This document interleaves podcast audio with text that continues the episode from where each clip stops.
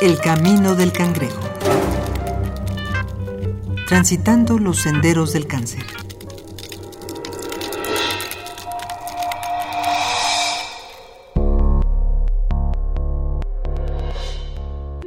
El ser humano, un simio sin pelo, una criatura como cualquier otra del reino natural, ha conseguido cosas que rivalizan con su propia imaginación. Pertenecemos a la especie que inventó las herramientas complejas, que las construyó, la especie que desarrolló un medio de escritura para comunicarse. Hemos superado las fronteras del mar, del cielo, el espacio, y cada siglo nuestro conocimiento médico nos aleja cada vez más del umbral de la muerte. Claro, y, me llega a pensar precisamente esta filosofía mexica que la muerte es necesaria, evidentemente, y es vida. Y ahí hay un, también un, un rollo ético, moral que, que uno tiene que controlar a, eso, ¿no? Doctor José Manuel Sanfilippo y Borras. ¿Pero quién le pone el cascabel al gato? Mm, pero ahora, ahora plantea otro problema, y ese es una corriente ética. ¿Quiénes son la gente que vale la pena que viva? ¿Quién es productiva y quién es la que... hay, hay un filósofo, Peter Singer, que dice que hay vidas que no valen la pena ser vividas. Postulado nazi.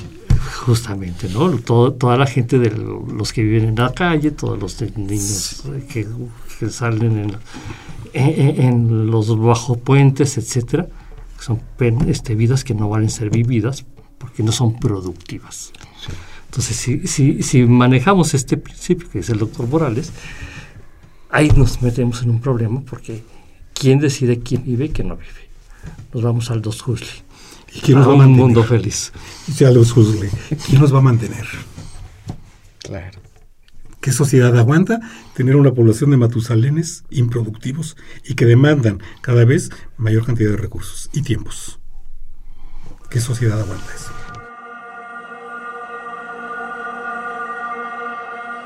Muchas cosas nos son desconocidas aún, pero estamos en un punto en que la ciencia nos traza un camino bastante seguro a la hora de buscar respuestas.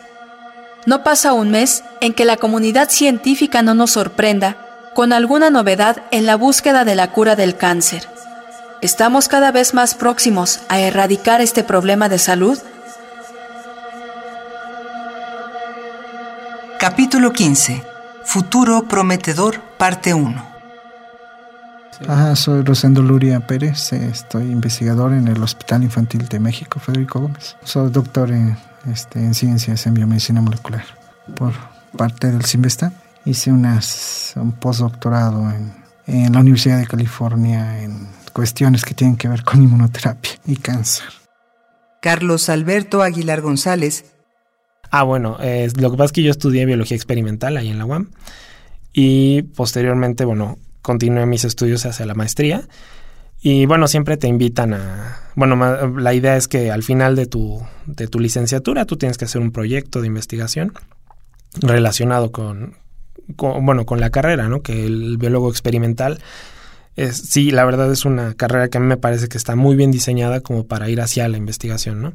Entonces, anteriormente trabajé en el, en el Instituto Nacional de Rehabilitación, en el Laboratorio de Líquido Sinovial, Ahí trabajé este, por, me parece, un año o dos. Estuve ahí colaborando con el doctor Alberto, Alberto Reyes, Alberto López Reyes. Y posteriormente, bueno, a mí me interesó un poco más esta área de la investigación, que lo que es el cáncer y toda esta parte.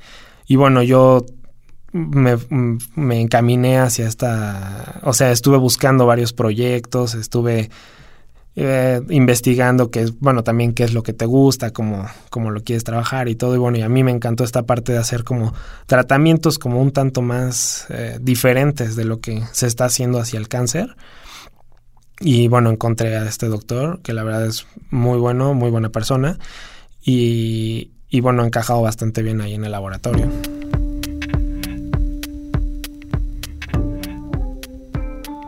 Rosendo Luria Pérez y Carlos Alberto Aguilar González son dos investigadores que persiguen el mismo objeto, encontrar un tratamiento efectivo contra el cáncer, apoyado en nuevos experimentos de sus respectivas especializaciones.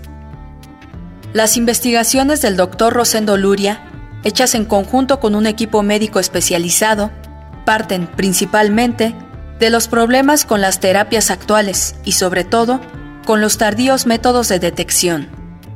Eh, se está trabajando en ambos rubros. ¿no?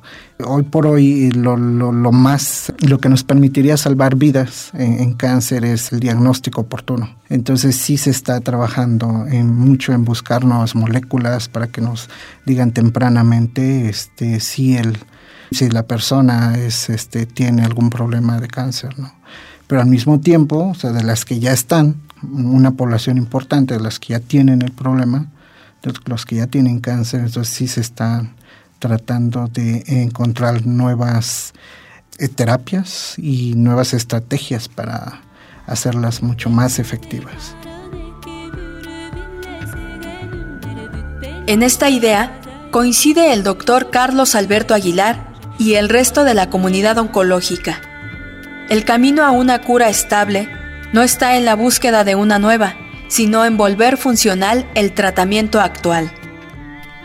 Pues mira, al final de cuentas, el cáncer es algo que, la verdad, eh, como bien dices, sí hay que ser tóxicos, pero exclusivamente con él, ¿no? Eh, la idea no ser menos tóxicos, sino ser más dirigidos. O sea, el tóxico que tú metas se vaya hacia donde tiene que ir. Es muy delicado, entonces la idea sí, efectivamente, en algún punto es evitar ser invasivo. Que por sí solo el cáncer, incluso, bueno, desapareciera, ¿no? Pero bueno, eso es muy, muy, muy complicado. Es algo con lo que, bueno, muchas veces se ha pensado, se ha intentado, pero pues la verdad es muy difícil, ¿no? Porque incluso existen personas que tienen más propensión hacia tenerla, ¿no? O sea, por situaciones genéticas, por situaciones de de ambiente, ¿no? O sea, dónde se encuentran, eso puede estar generando eh, mutaciones y eh, células cancerígenas, ¿no? Entonces, más bien la idea es directamente reducirlo lo más posible y como ya te había comentado, incluso se ha comentado la idea de más bien hacerlo un, una enfermedad crónica, dejarlo ahí, que no afecte a nadie, te quedas con tu pequeño tumor, Cada vez que escuchamos de los avances en el trabajo de estos y otros doctores, hay una duda que se mantiene en el aire. ¿Lo que está proponiendo es real o teórico? Es decir, ¿es real la posibilidad de que estamos cercanos a tener una cura? Eh, es, bueno, eso es todo un, caso, porque incluso existen una gran, gran, gran cantidad de, de, tratamientos, no aquí en México, sino en el mundo entero, pues ya que es una enfermedad como que está eh, teniendo pues una trascendencia muy importante a nivel mundial porque es una enfermedad que está viviéndose en todos lados precisamente se han buscado muchísimos tratamientos, ¿no? Entonces, ¿cuál es, cuál es lo importante de, los, de estos tratamientos? Normalmente tienen que pasar varias fases, ¿no? Primero la que es in vitro, luego la que es in vivo, pero dentro de lo in vivo, que son diferentes modelos animales, pueden ser, tienen que ser este, roedores, tienen que ser caninos, etc, etc, ¿no? Modelos vacunos, modelos de varios tipos, ¿no? Porcinos y demás. Y ya hasta que se ha probado en varias especies, tú puedes llegar y pedir que se haga un tratamiento piloto, por decirlo así, o, un, que ya se pueda probar en seres humanos, ¿no? Entonces, pues nosotros eh, la verdad es que estamos sí avanzando, pero aún nos falta mucho, mucho por recorrer por este hecho de que, pues bueno, al final de cuentas son bacterias, ¿no? qué tan fácil es que se acepte que a un paciente se le puedan introducir bacterias, ¿no? O sea, lleva bastante tiempo. Entonces, bueno, ya estamos en la primera etapa, bueno, la segunda etapa podría decirse, que es la parte en vivo. Y es difícil realmente tener un tratamiento con diferentes blancos, de tal manera que el paciente, pues, al final del día no se vea afectado es, y la resistencia a toda la, gama de, tratamientos. O sea, por ejemplo, así, ¿cómo va a decir? Yo, yo, yo manejé que la quimioterapia induce resistencia, la radio igual, y, pero los tratamientos con anticuerpos también. ¿Por qué?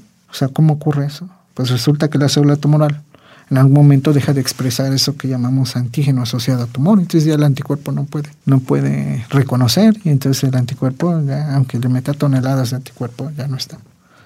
¿no?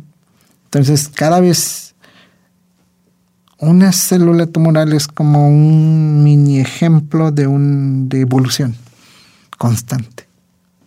Entonces cada vez hay un cambio y trata de adaptarse, todo el tiempo adaptarse con diferentes, ajustando mecanismos. Creo que el principal problema es, es este, que es un componente multifactorial y que pues hay resistencia para muchos tratamientos. hoy por hoy lo más, lo, lo, que nos salva es el diagnóstico temprano, ¿no? El que uno vaya, se haga un chequeo a tiempo y todo eso. Eso sigue siendo lo, lo, lo mejor porque este cuando te cuando ya te diagnosticas en etapa no sé avanzadas ya es muy difícil por aunque que salgas que tenga, aunque tengas todo el arsenal de tratamientos sabios y por haber quizá te mantendrán un tiempo y te darán calidad de vida pero pero revertir el proceso está complicado Pues sí, sí lo considero prometedor. Existen varios, varios, o sea, una gran cantidad.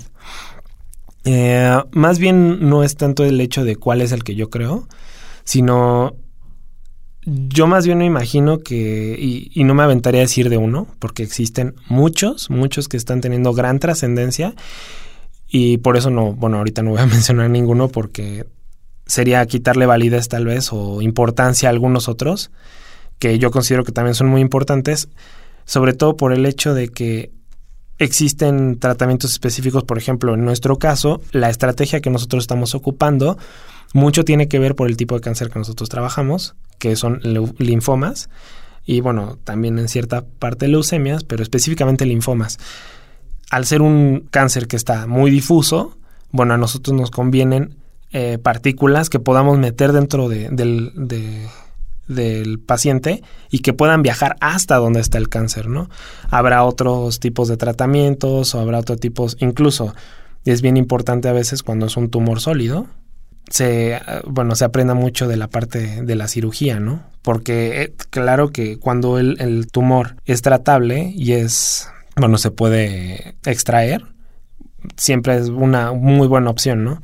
La zona donde está invadiendo en realidad, bueno, se puede hasta cierto punto tomar eh, todo el cáncer y pues bueno, te evitas de muchos, muchos, muchos problemas, ¿no? Porque literalmente lo estás quitando de la, de la situación y es como si lo hubieras desaparecido, ¿no? De cierta forma. Entonces, bueno, no, no me aventaría a decirte de, de alguno que así, que yo vea que tiene mucho más, así mucha trascendencia. Quizá como un impacto de realidad o quizá por pesimismo, consideramos que nuestro país no es un lugar muy propicio para la investigación científica. Si a esto sumamos que se trata de una materia delicada, cabe reconocer el esfuerzo que todos los investigadores mexicanos deben realizar frente a las dificultades en su trabajo. Creo que de las primeras cosas, pues sí, un poco podría ser, le estás metiendo un patógeno al cuerpo para que te haga bien, ¿no? Entonces sí es la credibilidad es un poco complicada, ¿no? En ese aspecto, pero sí se puede, o sea, ya ha sido ampliamente documentado y todo esto. La, la principal, que es la que nosotros estamos acotando un poco, que es la principal dificultad dentro del cáncer, es el cáncer son células de tu tipo, o sea, son células propias, entonces es difícil distinguirlas de las que no son cancerígenas, ¿no? Entonces los medicamentos por lo general es, es complicado llevarlos exclusivamente hasta el cáncer. Porque bueno, hay de varios tipos, ¿no? O sea, pueden ser tumorales o pueden ser semisólidos, que sean como la leucemia, el linfoma y demás, ¿no? Entonces, pues llevar hasta él, eso es el principal obstáculo del cáncer en general. En nuestro caso, que sería salmonella o E. coli, sería precisamente, primero, que las proteínas que está generando eh, salmonella o, E. coli se estén dirigiendo correctamente y estén llevando a cabo bien su función. Porque una vez que está dentro de la célula, digo, tú esperas, o sea, que, las proteínas que tú estás metiendo realmente estén llevando a cabo el trabajo que deben, ¿no? O que tú crees que deberían de estar llevando a cabo. Al final lo único que ves son células o muertas o vivas, ¿no? Pero pues no lo sabes. O sea, bueno, en teoría se sabe, pero bueno, hay que demostrarlo, ¿no? Entonces, yo creo que la, la principal sería sí un poco la credibilidad y también un poco el hecho de cómo llevar hasta el cáncer las moléculas que tú necesitas que lleguen. Bueno, en el tratamiento del cáncer, que como pues sabemos es, es uno de los principales problemas que hay este, de salud pública, entonces, que consiste en la proliferación o el crecimiento exacerbado de células que no están controladas y que están alteradas. Y si este, este crecimiento es controlado, eh, no podemos evitarlo, este, nos lleva a la muerte del paciente, ¿no? Aunque hay muchísimos avances, aunque la quimioterapia, la radioterapia están haciendo muy buen papel, entonces tenemos eh, un, una principal desventaja es que se está haciendo resistencia a estos tratamientos. Ese es el principal reto aunado a que estos tratamientos, principalmente los de quimioterapia, pues traen eh, cierto grado de toxicidad para el paciente. Entonces, este, se están tratando de enfocar mucho las terapias a tratar de que sean menos tóxicas o que sean totalmente dirigidas.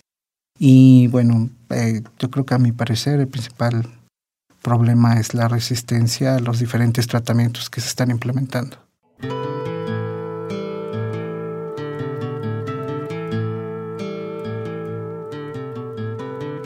Que estos testimonios sirvan de preámbulo para que, en una emisión futura, podamos concentrarnos en validar los avances conseguidos por estos investigadores.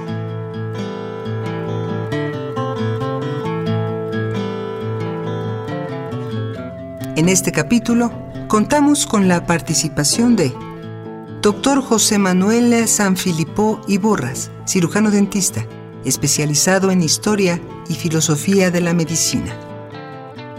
Doctor Rosendo Luria Pérez, doctor en biomedicina molecular por el CIMBESTAB, investigador del Hospital Infantil de México Federico Gómez y miembro del Sistema Nacional de Investigadores. Carlos Alberto Aguilar González, biólogo experimental, estudiante de la maestría en biología experimental en la UAM Iztapalapa.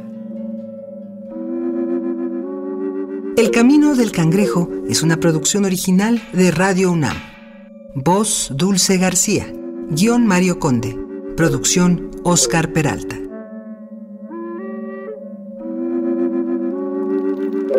El Camino del Cangrejo.